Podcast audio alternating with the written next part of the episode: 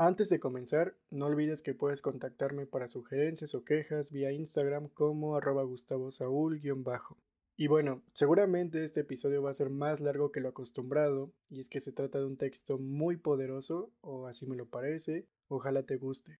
Reinaldo Arenas nació en Aguas Claras, Cuba, el 16 de julio de 1943. En 1958 se unió a las bandas de rebeldes castristas en las sierras de Jibara, en la provincia de Oriente. Colaboró con la revolución hasta que, debido a la exclusión por su homosexualidad, optó por la disidencia. Su libro, El mundo alucinante, fue prohibido por contrarrevolucionario, y a partir de ese momento y en adelante tuvo que esconder sus manuscritos.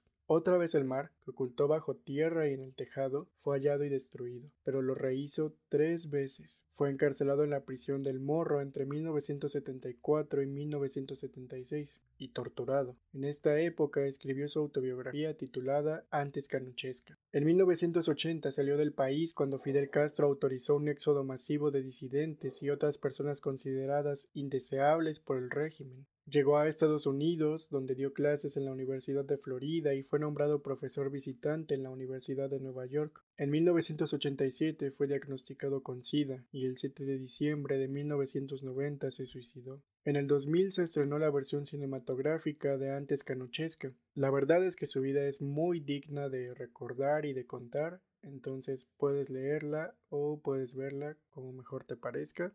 Este texto lo escribió ya lejos de Latinoamérica, cuando pudo verle desde fuera, y si bien hace referencia a la escritura, me parece que, además de la perpetuidad de sus palabras, estas son aplicables a cualquier expresión artística o política que podamos manifestar. Se llama subdesarrollo y exotismo. Al parecer, escribir en América Latina es un acto que, consciente o inconscientemente, se realiza bajo una doble maldición, el subdesarrollo y el exotismo. No somos europeos, pero fuimos descubiertos, puestos en el mapa de Occidente por los europeos. Por muchos años, América Latina fue para Europa ese lugar encantado y salvaje, poblado aún por animales mitológicos, paisajes deslumbrantes, fuentes de la juventud, hombres que caminaban con la cabeza bajo el brazo, lo cual quiere decir, entre otras cosas, que no la usaban, y que se protegían del sol con un pie gigantesco que alzaban y extendían a manera de sombrilla o impermeable. Europa vino a continuar en América, especialmente en América Latina, lo que allá por el avance de la civilización era ya imposible, la tradición medieval, el caudillismo feudal, la visión mágica oscurantista y a la vez fascinante de la realidad. Los personajes y el lenguaje de las novelas de caballería encarnaban en los conquistadores españoles y portugueses, sobre todo en sus cronistas, quienes, como hombres más cultos, dominaban la retórica de la época, es decir, imitaban al autor de la Madis du Gaulle o dirán Blanche. El romanticismo hizo de América Latina un lugar ideal para desplegar su desmesura lírica. Las mismas cataratas del Niágara fueron pobladas por el vizconde de Chubran. De insólitas lianas perfumadas, Flores y mansos monos saltaban gráciles de un extremo a otro del torrente para evitar las miradas, ya de antemano mal habitadas de un europeo que se acercaba a aquellos parajes, encaramado en algún vehículo más o menos confortable para la época, porque a veces ni siquiera se aproximaba a esos sitios y escribía sobre ellos dilatadas descripciones, digámoslo así, por una especie de inspiración telepática.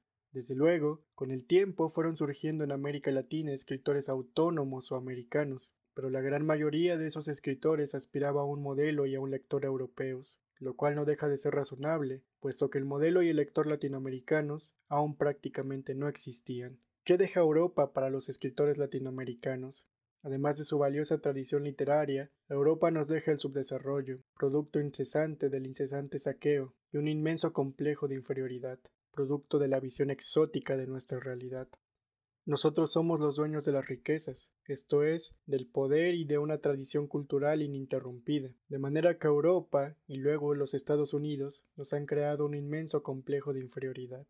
Aceptar ese complejo de inferioridad es caer en una doble trampa. Primera trampa. Si somos considerados inferiores a los europeos, solo podríamos liberarnos de esa inferioridad superando sus cánones culturales, esto es, siendo aún más europeos que un europeo.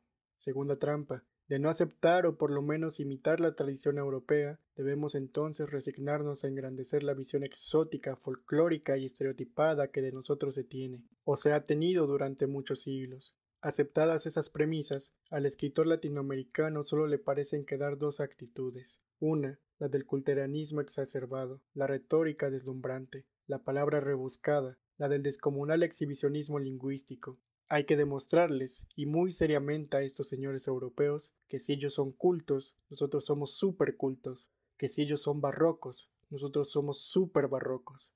Así, estimulados cada vez más por ese, nuestro complejo de inferioridad, las palabras producen un sentimiento, las palabras producen palabras. El lenguaje ya no es un medio para expresar un sentimiento, una acción o una idea, sino que generalmente culmina y muere dentro de su propia retórica. Ejemplos superiores y magníficos de este reto retórico, de ese desafío del subdesarrollo, que es a la vez una confirmación de este por parte de sus síndromes, lo tenemos en escritores tan distinguidos como José Lezama Lima, Alejo Carpentier y Cabrera Infante. Y me apresuro a decir que solamente estoy señalando un hecho, no estableciendo una crítica.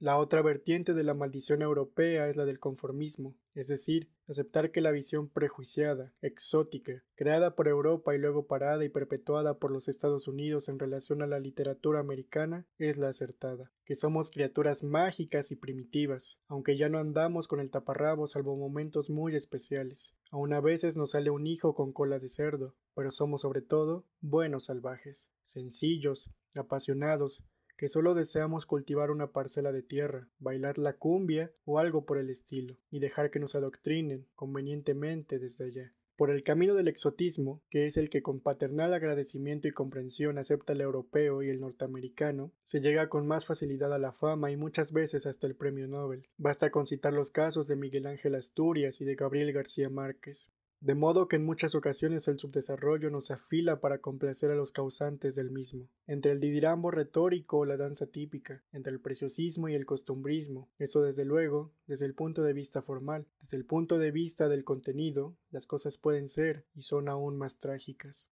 El marxismo, como producto europeo decimonónico, inspirado en una sociedad determinada, ha sido desechado por la vía de la razón por casi todos los europeos lúcidos. Ese experimento y sus consecuencias, el comunismo, no se ajusta a ellos, quienes como seres desarrollados no pueden vivir sin libertad de expresión, de locomoción y de respeto a sus ideales o sueños. Pero cuando el patrón se le aplica a un latinoamericano, la cosa es muy diferente. Para muchos, todo andaría bien en América Latina si nuestros estómagos fueran abastecidos por el Estado. Patética aspiración, que por otra parte no ha logrado satisfacer ningún Estado del mundo y mucho menos limpiar una ideología totalitaria. Actualmente, en Europa la mentalidad colonial de acatar como bueno para el indígena, para nosotros, lo que no es bueno para el señor de la metrópolis, creo que ha ido evolucionando. No ocurre así, sin embargo, entre la inmensa mayoría de los medios intelectuales norteamericanos, y no ocurre aún así por dos razones. Entre otras, los intelectuales norteamericanos, creadores ahora hay muy pocos, padecen además un infantilismo crónico, como de unos 50 años de atraso ideológico en Estados Unidos. Por otra parte, no sufren de complejo de inferioridad, pero sí del complejo de culpa, Oh, cómo les apena habitar residencias confortables, tener un automóvil con aire acondicionado, acumular royalty o sabáticos. En tanto, un indio del Paraguay o de cualquier otro lugar de América Latina se come con las manos alguna inmundicia o ni siquiera llega a obtenerla. Tanto les apena estas calamidades que a veces hasta pronuncian un discurso en mangas de camisa, firman un comunicado y escriben un artículo condenatorio, y hasta una larga novela. Claro que esos textos se firman siempre y cuando no afecten sus intereses económicos estadounidenses, pues cuando se trata de un indio misquito perseguido o exterminado en Nicaragua, o de un preso político cubano que se pudre en una celda, un tupido velo parece obnubilar sus conciencias progresistas, y es que para un escritor latinoamericano es fácil,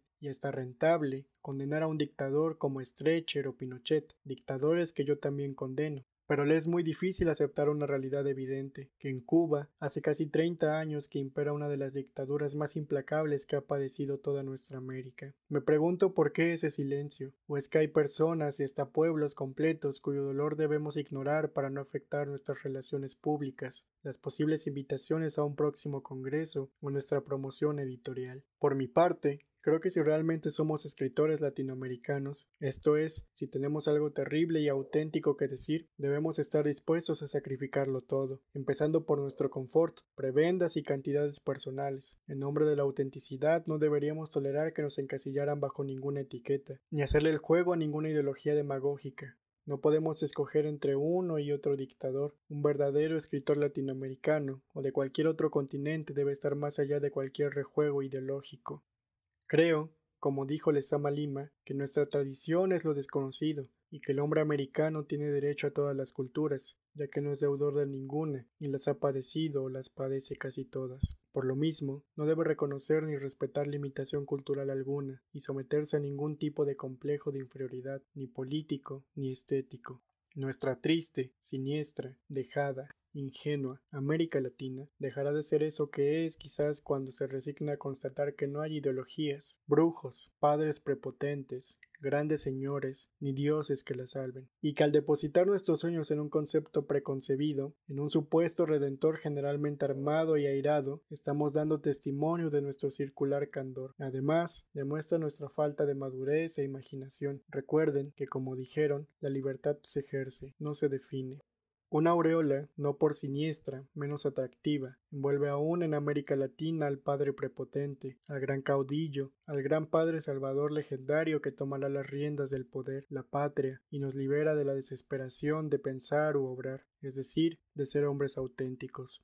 El ser humano está en medida en que se diferencia de sus semejantes. Ese derecho a ser distinto es la verdadera igualdad, es precisamente la que se debe conservar o conquistar.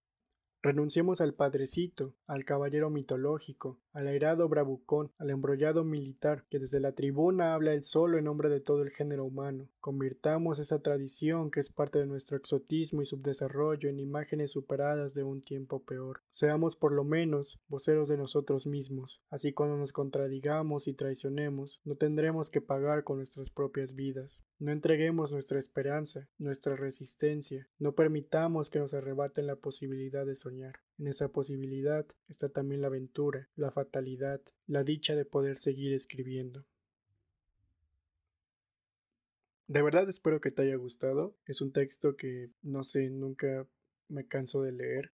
Cualquier cosa que puedas leer de Reinaldo Arenas es buena, en especial los mencionados al principio.